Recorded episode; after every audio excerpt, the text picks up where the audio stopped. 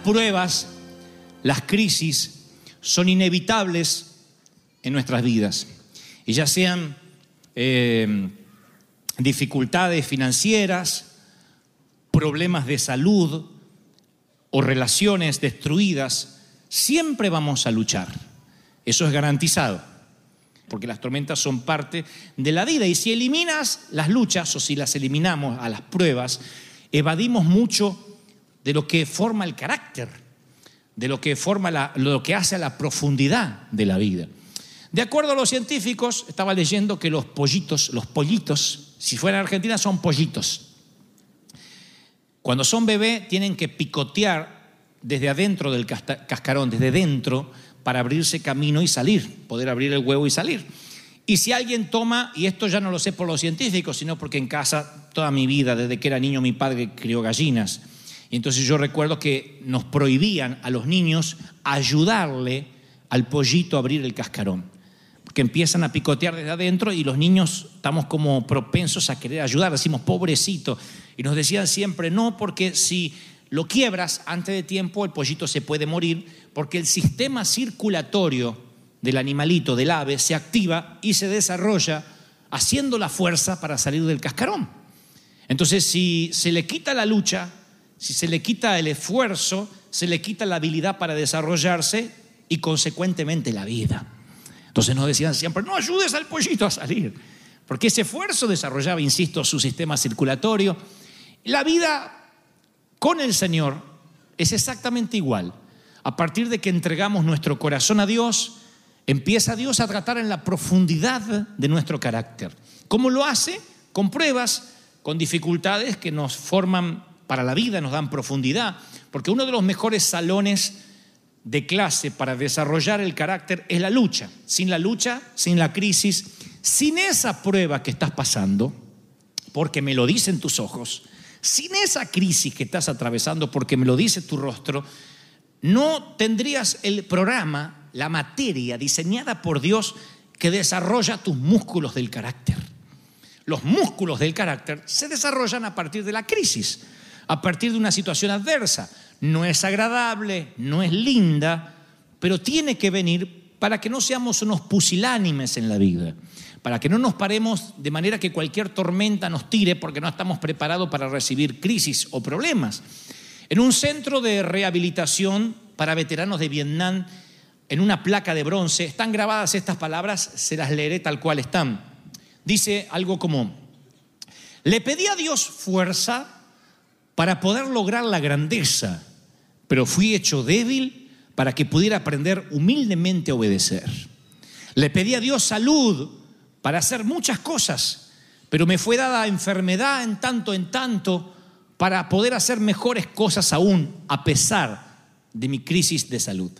Le pedí riquezas para poder ser feliz, pero me fue dada pobreza para que pueda hacerme sabio. Le pedí poder para liderar a los hombres y me fue dada humildad para que pueda necesitar solo a Dios. Le pedí todas las cosas para poder disfrutar de la vida, pero Dios me dio vida para que pueda aprender a disfrutar todas las cosas. No obtuve nada de lo que pedí, sino todo lo que había esperado. A pesar de mí mismo, todas mis más profundas oraciones sí que fueron contestadas. Y ahora, y entre todos los hombres, yo soy el más ricamente bendecido. Cuando leía una y otra vez lo que el autor imprimió en esta placa, pensaba que es un principio de la vida, que uno tiene que estar consciente de que hay que estar dispuesto para luchar por el bien del crecimiento. Los que somos papás vamos a hacer lo imposible, y esto lo digo como padre y creo que es compartido, para que nuestros hijos sufran lo menos posible, bajar el umbral del sufrimiento al mínimo. No es un deporte para nosotros ni nos alegra ver a nuestros hijos sufrir en ningún aspecto, ni a nivel salud, ni que sufran en el colegio. No nos gustan cuando les hacen bullying, cuando los molestan. El león de dentro sale y lo defendemos. Pero tenemos que tener cuidado de no construir o, o- edificar, mejor dicho, niños que mañana sean adultos que ante cualquier problemita se desmoronen porque mami y papi no están allí para ayudarlos. Hay que fortalecerlos, hay que decirles que va a haber desengaños amorosos, que no siempre van a ser correspondidos en el amor, que el matrimonio no es fácil, que tener hijos no es fácil, que conseguir empleo tampoco es fácil, que conservarlo lo es mucho peor todavía, que lograr una carrera demanda esfuerzo y trabajo y sacrificio, que no siempre se pueden ver todos los partidos de televisión que uno quiere, que uno no siempre tendrá las consolas ni los jueguitos del momento, que a veces tendrá que renunciar a ir a un parque para aprender otras cosas en su vida, para invertir su tiempo de manera diferente. Y así nuestros hijos se van desarrollando. No digo que le vamos a evitar los problemas, pero sí estoy seguro que deliberadamente vamos a ayudarlos a que resistan las crisis. El Señor me dice esta mañana que te diga, o este mediodía que te diga, porque Él sabía que ibas a venir y arregló esta cita, de que las crisis, lo que estás atravesando, ese problema difícil que a veces te quita el sueño, es parte de un plan divino. Yo sé que no quieres oír esto, pero lo diré de igual manera. Es parte de un plan divino para procesarte, para que seas mejor persona, para que a partir de esta crisis, cuando la atravieses, como dijo David, cuando pases el valle de sombra y de muerte, seas mejor persona que cuando empezaste a atravesar el túnel de este lado. Si no has sufrido, no tendrás carácter para dirigir un pueblo. No tendrás carácter para empezar una compañía. No tendrás carácter para ser el sacerdote de un hogar si no has tenido el sufrimiento necesario. Y yo encuentro esto en la vida del apóstol Pablo también. Porque Pablo era un fariseo entrenado que había estudiado bajo el renombrado Gamaliel. Pablo exhibía conocimiento, tenía contactos, los dones de un líder. No obstante, cuando Dios lo califica para el ministerio, Pablo tenía algunos prerequisitos para cumplir. Dios le habla a un profeta, a Ananías, le dice que vaya a orar por Pablo y le dice, ve, porque instrumento escogido me es este. Porque Dios veía el talento que tenía Pablo, el don de gente, el don comunicacional. Dios veía la pasión, el fuego, pero todavía faltaba algo y se lo dice Dios a Ananías. Le dice, Pablo califica para servir, pero todavía le falta sufrimiento. Había sido escogido, pero no está completo. Y si no está completo, cuando vengan los tiempos de escasez, no se va a arreglar con lo que tiene, no va a aprender a contentarse. Cuando vengan las épocas de sequedad, no va a aprender a excavar profundo. Cuando vengan los tiempos en que lo traten injustamente, no se va a poder parar seguro. Yo necesito enviar un apóstol que tenga raíces profundas y que esté parado sobre la roca. Dios dice, yo quiero bendecirte, yo te traje y te quiero bendecir. ¿Cuántos dicen amén a una cosa así? ¿Cuál es el requisito? Que puede haber crisis. No puedes decir, voy a emprender una, una compañía y no quiero problemas, ¿eh? porque yo tengo al Señor de mi lado. Entonces no quieres una compañía, lo que quieres es vivir en Disneyland. No quieres una compañía. Tú dices, voy a contratar empleados, pero ojalá que me toquen todos buenos. Tu abuela, ¿quién tiene empleados todos buenos? Yo quiero ser pastor y que venga toda gente pura y santa. Imposible. Tratar con gente es problemas. No puedes tener un pastor perfecto, vas a tener un pastor con serios problemas. ¿Por qué? Porque somos gente. Todavía Dios no trajo apóstoles de Venus ni de Plutón, todavía somos de la tierra, todos. Aunque algunos anden, aleluya, no soy de este mundo. Si eres de este mundo y hueles a tierra como todos, nada más que fuiste salvo. Pero emprender lo que sea demanda crisis, demanda problemas, demanda tormentas. Emprender algo siempre va a generar fricción, porque eso es la vida. La vida son crisis, la vida son tormentas. Leía la historia del señor Bailey, que era cultivador de manzanas, uno de los mejores, y durante una temporada de sequía prolongada, todos los huertos del valle se secaron por falta de humedad y la plantación de manzanas de todo mundo parecía que se iba a perder. Bailey fue llamado y le preguntaron por qué su huerto estaba tan verde mientras que los demás estaban tan secos. Y él contestó, noten esto si no es extraordinario. Él dijo, mis árboles pueden aguantar hasta dos semanas más sin una gota de agua. Y le preguntan los otros hortelanos, ¿y cómo logró tal cosa? Él dice, bueno, cuando mis árboles eran jóvenes, yo frecuentemente les mezquinaba el agua, les ponía muy poquito agua. Entonces por esa causa tuvieron que hundir sus raíces más profundamente para buscar humedad, para encontrar agua. Ahora, mientras que los árboles de ustedes se están muriendo, los míos están bebiendo humedad a una profundidad mucho mayor. Qué lindo poder decir esto de nuestros hijos. A una mamá que dice, mi hijo es tan playito. Y tú le dices, mi hijo tiene raíces profundas, porque yo no le daba todo lo que quería. Cuando decía, ¡Mamá, una tele más grande, comprale uno que se trauma. No. Ahora no es tiempo de tele grande, como dije una vez, aunque puedas. Porque nosotros somos de la generación donde los padres nos decían, no puedo. Entonces nosotros sabíamos que no teníamos porque, éramos, porque eran pobres, no porque no querían, porque nos hacían mal, porque no era tiempo. No puedo. Papá decía, no puedo. Yo decía, pa, no puedo. No, si me llevas a vacunar, no puedo. Siempre partíamos del no puedo. Siempre. Entonces nos criamos con un, no quiero decir con un resentimiento, pero sí, algún día voy a poder. Algún día voy a poder. Cuando llegamos a ser adultos y vemos que podemos, nos damos cuenta que no se trata de lo que podemos, sino de lo que es conveniente, de lo que edifica, de lo que es tiempo y lo que no es tiempo. Entonces aprendimos en nuestros casos a decirle a nuestros hijos, sí tengo. ¿Y entonces por qué no? Porque no quiero. Porque no es el tiempo, porque no te lo has ganado, porque no has trabajado, porque ahora tienes que hacer tu tarea. Pero podemos, me podés comprar si tenés plata. Mi, hijo me decía siempre, Kevin, cuando era chiquito, me decía, no te pido que gastes plata, usa la tarjeta, esa.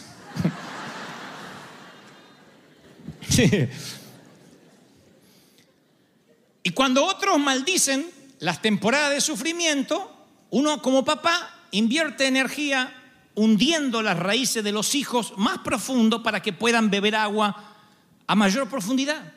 Y cuando les toque afrontar cualquier avatar de la vida, no maldigan lo que no tienen, sino que se aprendan a contentar como el apóstol Pablo, porque son hijos sanos, saludables, que si pueden estar bien, gloria a Dios. Si toca momentos difíciles, gloria a Dios. Y mientras que otros están en sequía, tu planta de manzano florece porque tus raíces son profundas, porque has pasado la crisis. ¿Reciben esta palabra, sí o no? Yo aprendí de muchos hombres de Dios, muchos. Muchos de ellos muy sobresalientes en sus, eh, en sus logros académicos. Me impresionaron la mayoría con sus hazañas intelectuales, espirituales. Sin embargo, los que más me influenciaron no fueron los que me enseñaron basados en sus logros académicos o en sus libros pedagógicos. Los que más influyeron en mí, y noten si acaso no te pasó lo mismo, fueron los que me enseñaron con sus cicatrices, con sus experiencias. El que te dice, yo lo pasé. No hay mejor cosa que aquel que logra empatía mostrándote las cicatrices. Diciendo, mira, estas son las cicatrices de, de la vida. Algunas de que me equivoqué, otras de batallas bien ganadas, otras de batallas perdidas pero cicatrices al fin, porque son las que predican. Las heridas siempre van a predicar más fuerte que tus palabras. Las cicatrices siempre van a predicar fuerte, impactan a las personas que te ven, porque tus cicatrices son el testimonio más resonante que jamás pueda predicar. Lo que trato de decir es que la cicatriz que tengas, de donde vengas, no te avergüences de llevarlas, porque esa renguera Jacob siempre hablará de que tu nombre ha sido cambiado y que ahora dependes de Dios. Y aunque rengueas, eres príncipe con Dios. Eres Israel, eres santo, eres una persona al cual se encontró con Dios y no salió ileso.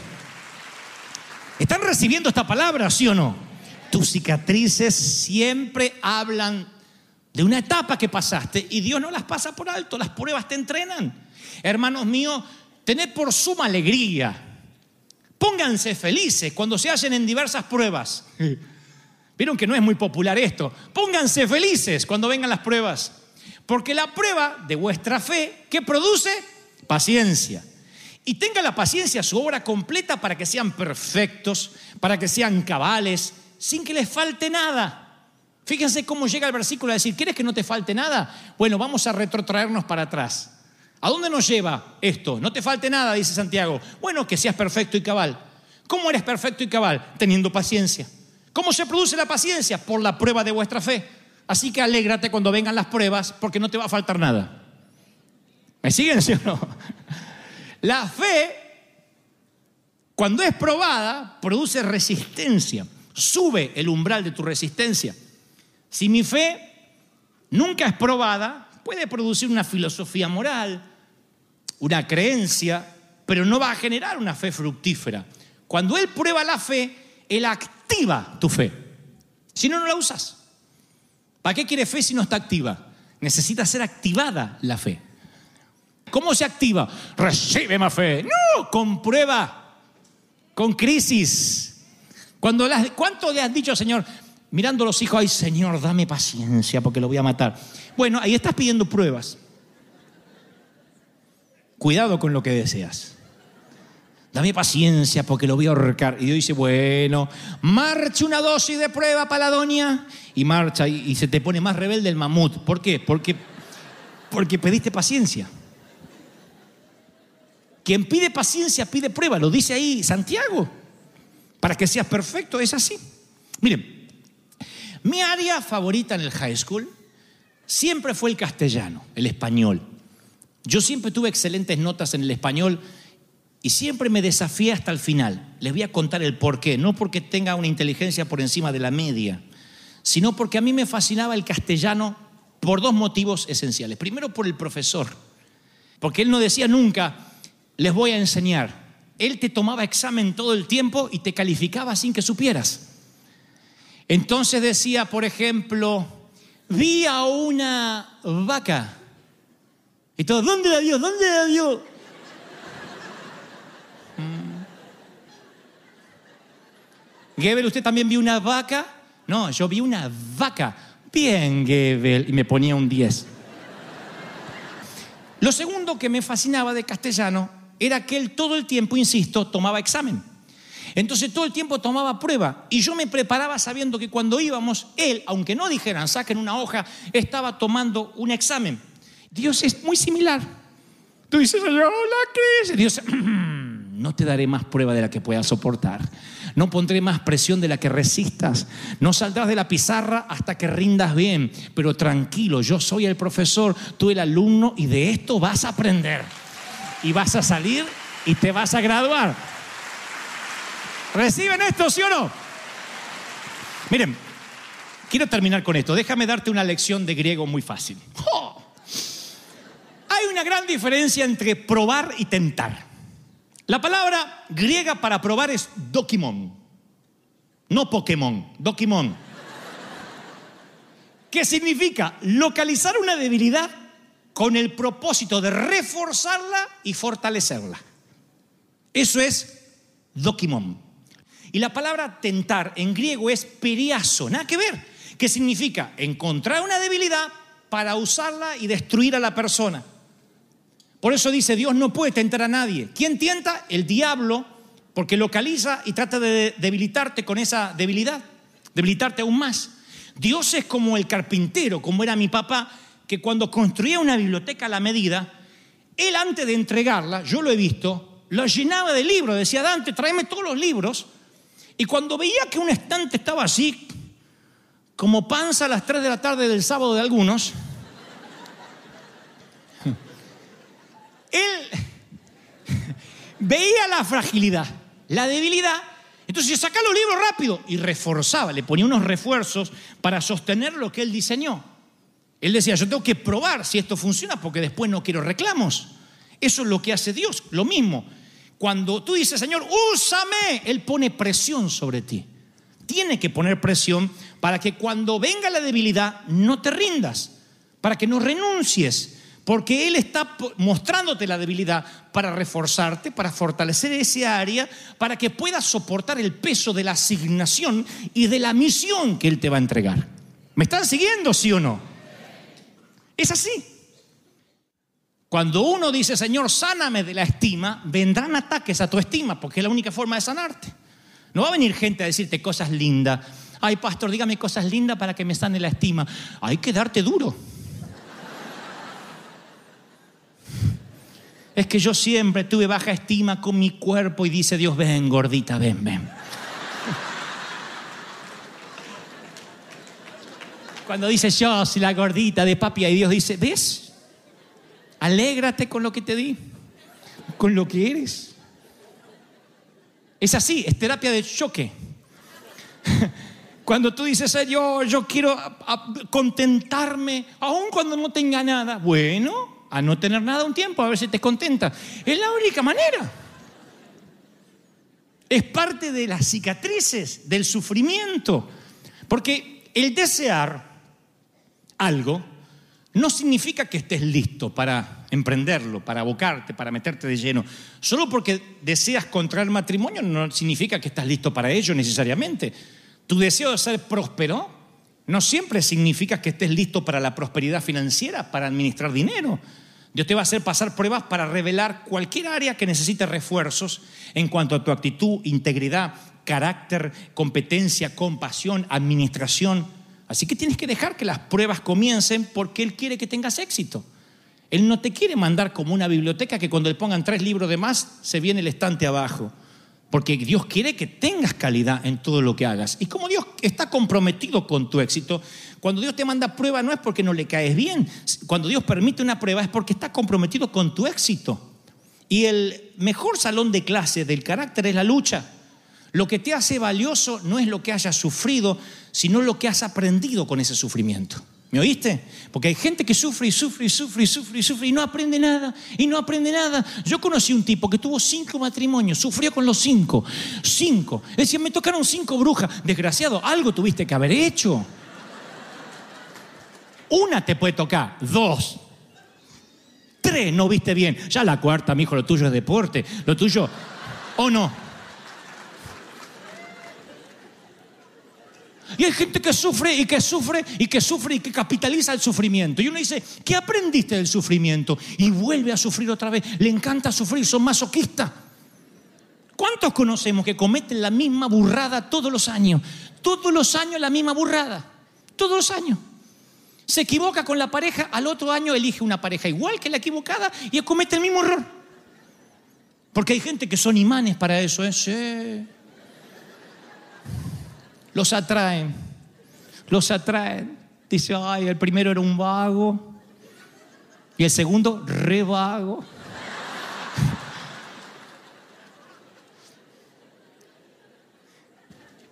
Y el Señor no te va a decir, bien hecho, sierva fiel, que te aguantaste los vagos, entra al gozo de tu Señor, sino que aprendiste. ¿Qué aprendiste con la prueba? ¿Qué aprendiste con la crisis? ¿Tuviste enfermedad en tu casa? ¿Aprendiste a pararte sobre la enfermedad, a reclamar lo que Cristo hizo en la cruz y traer del ámbito espiritual al ámbito natural y decir, yo declaro sanidad, ninguna plaga tocará mi morada y en el nombre del Señor diablo no te permito que toques a los míos, me paro con autoridad. ¿Aprendiste o no aprendiste? ¿Aprendiste o no? ¿Aprendiste a no tener discusiones ociosas? La mayoría de tus discusiones son por tonterías. ¿Me equivoco o no me equivoco? Tú dices, tiene una cámara en mi casa. Es que es así. ¿Cuántas veces discutiste por temas serios? Siempre por estupideces. Siempre. ¿Cómo uno discute con su cónyuge o con los hijos? Dígame si hay algunos que dicen, no, yo tuve un tema serio, entro a mi casa y encuentro a mi hijo en la droga con cuatro delincuentes y el Chapo Guzmán bajo la cama. Bueno.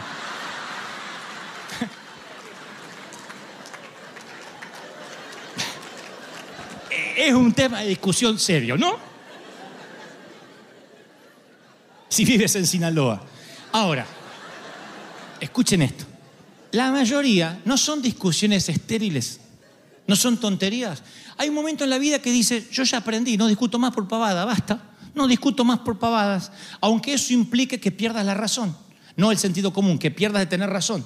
Aunque eso implique que tengas que decir, está bien, me callo. No dar la razón como los locos, porque eso causa otra discusión. Sino decir, está bien, listo, me equivoqué, listo. Si eso evita una discusión, aprende. Si no te vas a ir con el ceño fruncido así y no van a poder cerrar la tapa del cajón de la trompa de bulldog que tienes. Porque hay gente que es así, es así, y se enoja, y se enoja. ¿Se acuerdan que yo les conté una vez del vecino ese que decía mi papá, que le decía al otro, piojoso, piojoso, piojoso? Y el otro reventaba, piojoso, piojoso. Y un día se cansó, lo metió debajo del agua y dijo, lo voy a ahogar. Y el otro sacaba las manos y hacía así. Entonces hay gente